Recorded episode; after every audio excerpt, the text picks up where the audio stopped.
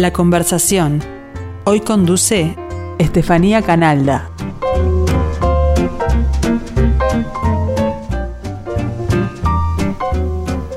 Bienvenidos a la conversación, como todos los lunes, referida a libros y a escritores. Les recordamos que pueden comunicarse con nosotros, con nosotras en realidad, a través del 091 525252. En 2019 nació la colección Desde Adentro, ilustrada por Sabrina Pérez. Vamos a repasar rápidamente los tres primeros libros de esa colección. Está, por ejemplo, Mis superpoderes ocultos de la psiquiatra infantil Natalia Trenki, en que un niño cumple años, al momento de pedir un deseo dice quiero tener superpoderes, y luego empieza a entender que el valor de superarse o el entender que su mamá está triste sin que ella se lo diga, ya son a su manera superpoderes. En un día complicado del psicólogo Alejandro de Barbieri, al protagonista no lo dejan comer torta, no le sale un ejercicio de gimnasia, tiene que ir al doctor y se va dando cuenta de las cosas que puede hacer para resignificar ese día en vez de darlo por perdido. En el maravilloso berrinche garrapata de la psicóloga Joana San Pietro, un niño es invadido por una garrapata que lo hace estar enojadísimo. El libro del que vamos a hablar hoy es el cuarto de esta colección y salió en 2020. La mamá de Agustín recibe un mail de la maestra que dice que ese año tienen varios compañeros nuevos, entre ellos Ana, que tiene síndrome de Down, y les pide que la incluyan en las actividades sociales. Entonces la mamá le dice a Agustín que invite a la casa a la compañera que es diferente. Así es que Agustín empieza a pensar en todos sus nuevos compañeros y en sus particularidades, porque todos son a su manera diferentes. El libro se llama ¿Quién es diferente? y lo escribió nuestra invitada Alfonsina Almandos. Yo nunca pedí lo que vos me diste. Pero bueno, yo, yo, yo, yo, yo aprendí lo que me diste. Alfonsina, ¿cómo estás? Muchas gracias por acompañarnos. Muchas gracias por la invitación. Acá estoy este, fascinada por el espacio que me estás prestando para poder contar de este libro divino. ¿Qué estamos escuchando? Estamos escuchando una canción que para mí ha sido, la descubrí hace poquito y fue, es como que traduce en, letra perfecto lo que me pasó a mí con Cande y creo que lo que le pasó a Cande conmigo, que es que yo no pedí que ella llegara como llegó, pero aprendí con lo que llegó y que yo le di a ella lo que capaz que ella no esperaba. Vamos con la ficha de nuestra invitada, Alfonsina Almandós. Tiene 40 años, es mamá de Iñaki de 9, Cande de 6 y Germina de 4. Está casada con Martín, que aclara es gringo chileno. Se conocieron en la ONG Techo y vivieron sus primeros años de casados en Chile. Estudió arquitectura, fue directora de Techo en Uruguay del 2003 al 2006, de ahí se fue a Chile a dirigir la oficina regional del 2006 al 2008 es amante de cocinar y ahora de escribir y de bordar. Se define como mamá desde antes de serlo y hasta la eternidad. Dice que ama serlo y siempre quiso serlo. Con el nacimiento de Cande con síndrome de Down descubrió un mundo nuevo y de ahí volcó su, vocación social en el tema de la inclusión. Además de quien es diferente, publicó el libro Rompe mitos en 2017. Me contabas que este libro se hizo, tu trabajo fue gratuito, también el de la editorial, el del ilustrador y el de la imprenta. Sí, yo la verdad, este libro, el, el, Rompemito, fue una conjunción de, buenas voluntades en busca de generar esto de, instalar en la sociedad la semillita de romper los mitos sobre la, algo tan, tan de lo que estábamos tan desinformados como era el síndrome de Down. Por lo menos a mí me pasaba. Yo cuando recibía Candelaria no tenía ni idea de lo que era el síndrome de Down, eh, no tenía ni idea de, las realidades y las condiciones reales de las personas con síndrome de Down y sí tenía mucha idea de los mitos que tenemos sobre el síndrome de Down, como que se mueren jóvenes, como que son angelitos, como todas estas cosas que, que vienen asociados a esa palabra, a ese, a, ese síndrome. Eh, entonces, bueno, nada, el, el hecho de poder sacar este libro nace de bueno, un montón de publicaciones que hicimos en el mes de octubre para, para, para la concientización del síndrome de Down. Después eh, Andrés Amodio, que fue el ilustrador, me dijo, bueno, yo te lo ilustro la, la, editorial que fue Santillana me dijo, lo hacemos gratis, y la imprenta que fue Imprimex también. Y salió un libro que es precioso, que hoy en día cuando me entero de que nace un bebé con síndrome de Down, yo lo mando. Para ellos también está a disposición en, todas las librerías. Pero es muy lindo que, la gente pueda informarse sobre qué es eh, la realidad del síndrome de Down. ¿Cómo fue aquel primer momento cuando recibiste a, a Cande? Durísimo, durísimo porque, por, porque justamente eh, mi mano derecha en ese momento era la, la, la, desinformación, ¿no? Y el miedo, que es lo que te lleva y que te generan los mitos, ¿no? Esto, el, el mito de que algo es espantoso te genera muchos, muchos miedos, que la única forma de sacarlos es con información. Y la información, en el caso nuestro, bueno, de, de, del caso particularmente mío, mi marido fue mucho más este estudioso del tema, lo mío fue más intuitivo y aprendiéndolo el día a día, acompañándola a ella. Y me fui dando cuenta de que todos los mitos que tenía, o todas las creencias que yo tenía, certezas del síndrome de Down, eran mitos. Y, y bueno, necesité salir a contárselo al mundo. ¿Y qué sí implica, más allá de lo, que no es el síndrome de Down, ¿no? No es, por ejemplo, has mencionado falta de inteligencia, no es dependencia, ¿qué sí es? Bueno, el síndrome de Down sí es un cromosoma más en el par 21. Y sí es eso una extra información, o sea, los cromosomas hoy en día son, o sea, lo que nos forma a nosotros como personas, como seres andantes, es una cadena de cromosomas que tiene toda nuestra información de cómo formarnos. Es como el manual de, de armado, ¿perfecto? Y cuando hay una extra información de ese manual de armado, hay algunas cosas que se descuajeringan un poco. O, bueno, o tienen otras, otras, este, otras puntas por donde sale. El tema es, son a veces más propensos a determinadas enfermedades, estoy hablando en lo, físico y, y, biológico, ¿no? Eh, son personas que tienen características físicas similares entre ellas. Eh, muchas veces dicen, ah, son todos parecidos, son todos iguales. No, es porque tienen determinados rasgos como pueden tenerlo cualquier otra, eh, otra, otro ser humano que tiene características cromosómicas como otro, como pueden ser las personas de raza asiática y diferentes. en el tema más del cotidiano, de esto de la, del comportamiento, yo digo que para mí tiene, eh, pesa mucho más los otros 46 cromosomas que el, que el, que el 47 ese extra. Son mucho más parecidos a sus papás, a su familia, que al síndrome de Down en sí. Sí es verdad que el síndrome de Down, eh, en, la, mayoría de los casos, afecta la capacidad de rapidez de comprensión de la información. Eh, nosotros cuando recibimos información la recibimos por varios lados, por todos los sentidos, y la procesamos de una manera rápida en el caso de las personas con síndrome de Down necesitan un poquito más de tiempo para poder procesarla, porque toda esa información es mucha. Entonces, tienen que hacerlo de manera más lenta. Eh, que no quiere decir que no lo vayan a entender, que quiere decir que no tampoco quiere decir que todos sean igual, capaz que unos entienden cosas eh, o, perciben las cosas más rápidas de determinada información y otras no. Por ejemplo, Candelaria tiene una eh, memoria visual impresionante a diferencia de otros que seguramente tengan mayor memoria auditiva o, bueno, como todos, tienen características diferentes. Eh, y bueno, nada, y, y, eso también hace que tengan una característica típica las personas con síndrome de Down, que es que son total y absolutamente observadores. ¿Por qué? Porque tienen tiempo. O sea, nadie los está corriendo para que sean exitosos. Nadie está esperando que ellos tengan un 12.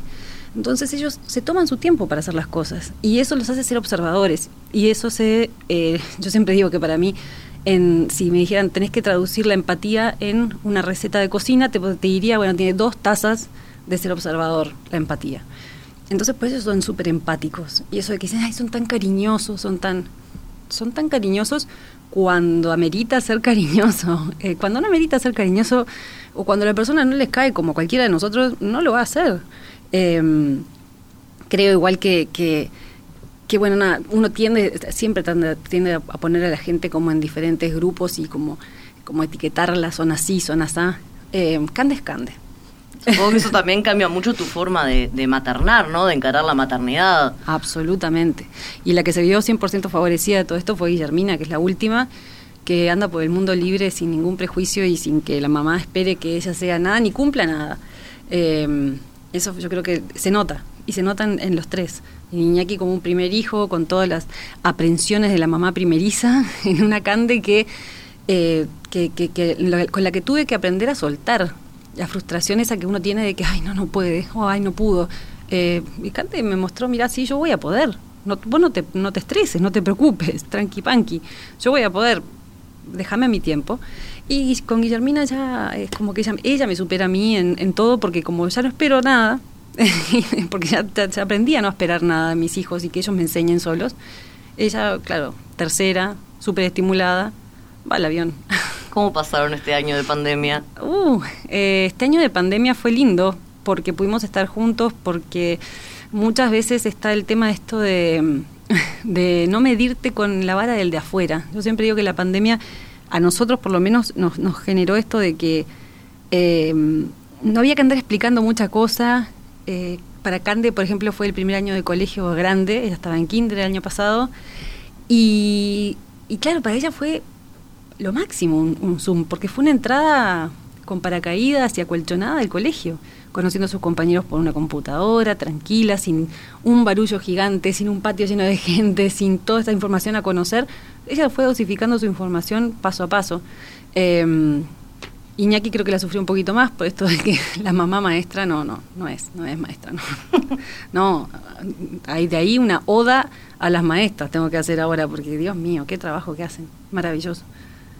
Iñaki, has hablado de él, es tu hijo mayor. El personaje del protagonista, de quien es diferente, que es Agustín, que se pregunta qué quiere decir su madre con eso del compañero que es diferente, me recuerda eso que contabas de Iñaki, de que él no veía el síndrome de Down, sino que veía a su hermana. Sí, ¿Puede haber una inspiración por ese lado? Sí, totalmente. ¿no? En cada uno de los personajes yo creo que hay inspiración cercana de, de alguien. Este, eh, con, con Iñaki sí, claramente me pasa que yo creo que los niños, si bien nacen siendo observadores, que hay una gran diferencia en eso de que cuando te dicen, no, los niños son inclusivos, los niños si van a jugar igual con cualquier niño que esté en la vuelta, menos que todos digan, ah, ese niño es malo. Ahí no van a jugar. Pero si hay, ellos notan que hay alguna diferencia. Ellos saben que Candelaria es diferente porque se ve diferente. Ahora, si tú le explicas a un niño, Candelaria tiene síndrome de Down, le das una connotación positiva al síndrome de Down, no negativa, el niño queda tranquilo porque recibió la información que tenía que tener. Ahora, si nadie dice nada, si los adultos nos quedamos calladitos la boca, es un tema tabú. Y los niños saben muy bien que cuando los adultos no hablan de un tema es porque es algo malo, o algo difícil, o algo complicado. Entonces, no hablar del síndrome de Down es darle a entender al niño que esto es un tema complicado. Cande es un tema complicado, el síndrome de Down es un tema complicado. Entonces, hay que simplemente ponerle nombre, apellido y decirle, hay que, mira, Candelaria es una niña como cualquier otra. Sí, es verdad, a veces le cuesta hablar, viste, un poquito. Sí, lo que pasa es que los músculos de ella, bueno, es información que capaz que a veces no tienen, pero para eso están estos libros, eh, esa información, los músculos no son tan firmes y ella tiene que, necesita tiempo para aprender. Va a aprender a hablar perfecto y si no le entendés, corregila. Y si no le entendés, ayúdala. En quién es diferente no te centras tanto en el síndrome de Down, sino que hay un espectro, digamos, de en que todos tienen algo diferente o alguna particularidad. Por ejemplo, está este niño que tiene dos mamás, pero es- son como cositas que se van mencionando, ¿no? Sí, claro, Celeste es, es, es claramente como detalles allí es en hija la de una familia afrodescendiente. eh, Josefina tiene un- es pelirroja, o sea, y, y- y cada uno tiene va teniendo un detallecito porque todos somos diferentes. Porque si yo me pongo a escribirte a ti y tú te pones a escribirme a mí, claramente vamos a sacar patrones diferentes entre una y la otra. Y cuando tú le pides a un niño que defina, bueno, ¿cuál, cuál de estos es diferente? ¡Ay, qué complicación! Porque son todos diferentes porque por- uno tiene que ser más diferente que otro, capaz que según sus patrones, no sé, en este caso no era Ana la diferente. ¿Cómo te vinculas vos con la escritura? Vos tenés un blog y escribís. ¿Cu- ¿Cuándo escribís? ¿Cómo son tus rituales? Yo soy disléxica, pero disléxica nivel caballo. Eh, claro, sí, no, no. Mi- mis faltas de ortografía son de orografía. Eh, y toda la vida, de hecho, fui al- a, a talleres de escritura en el colegio, me mandaban a doble horario en el tema de escritura porque no sabía escribir y no sé, yo según yo, yo no sé escribir.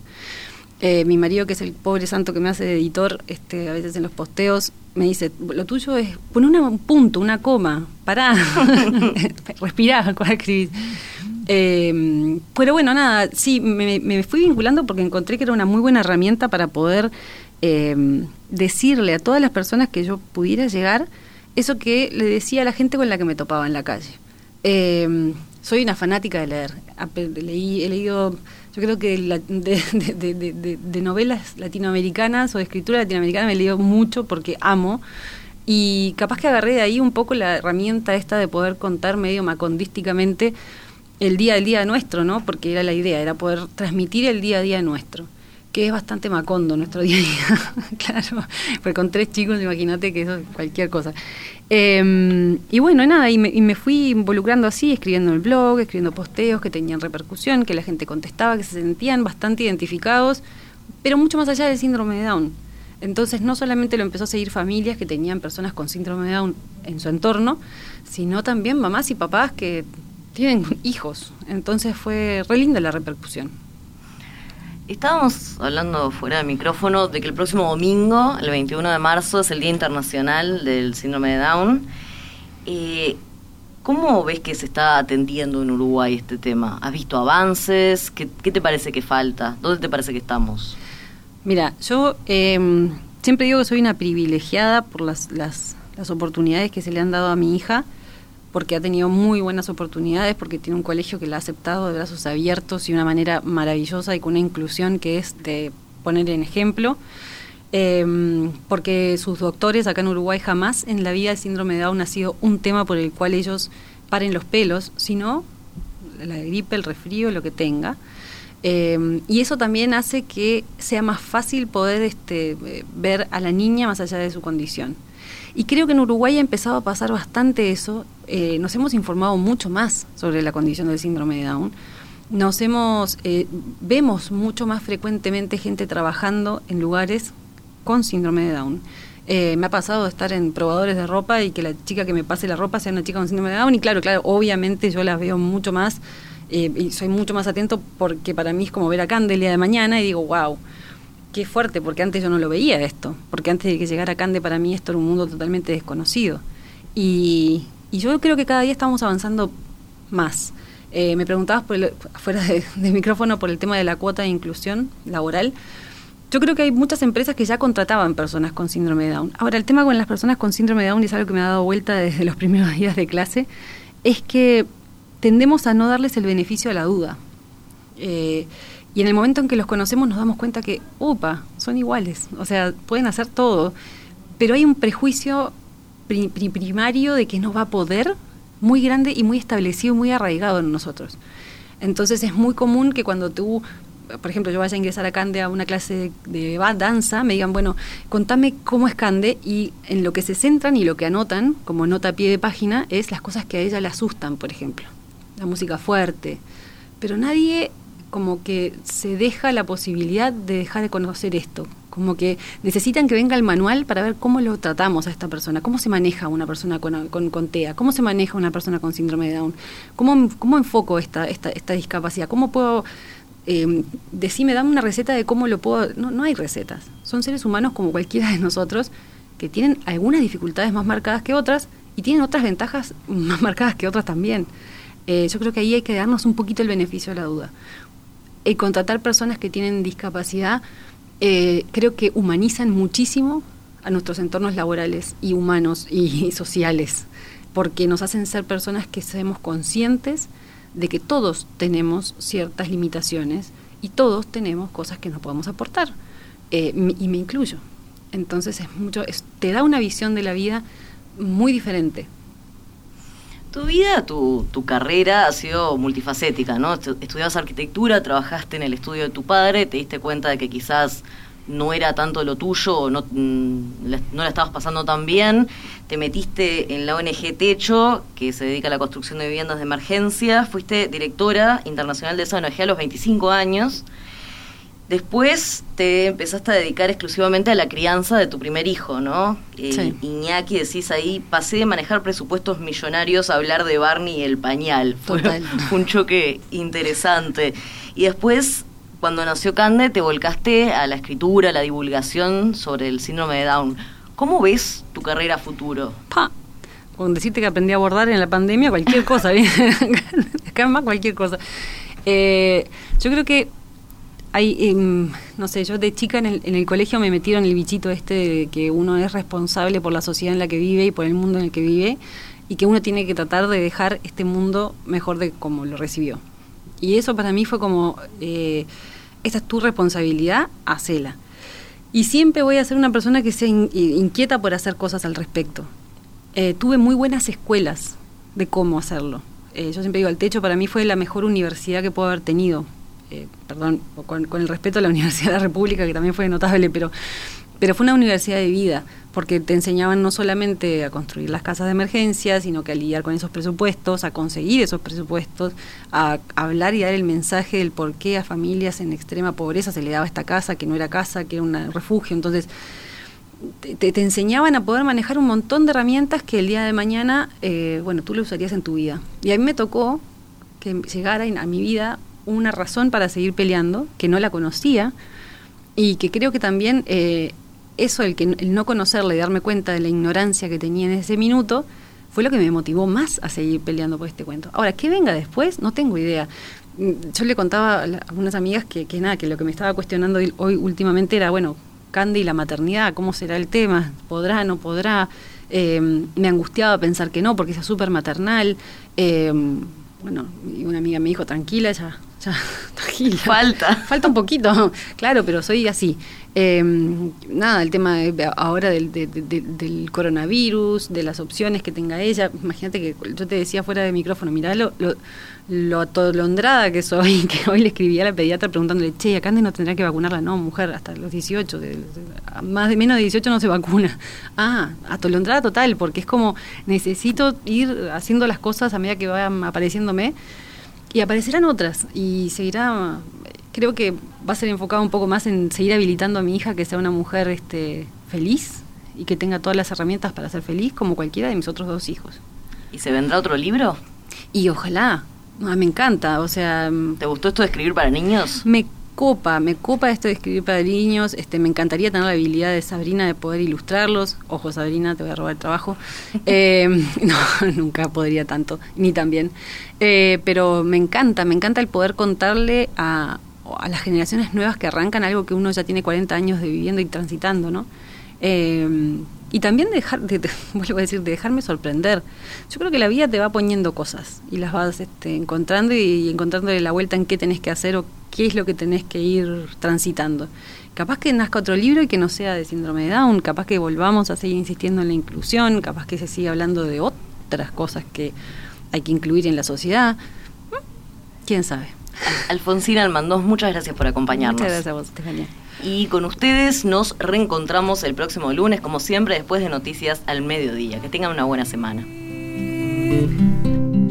Lo que vos me diste, pero bueno, yo, yo, yo, yo, yo, aprendí lo que me diste.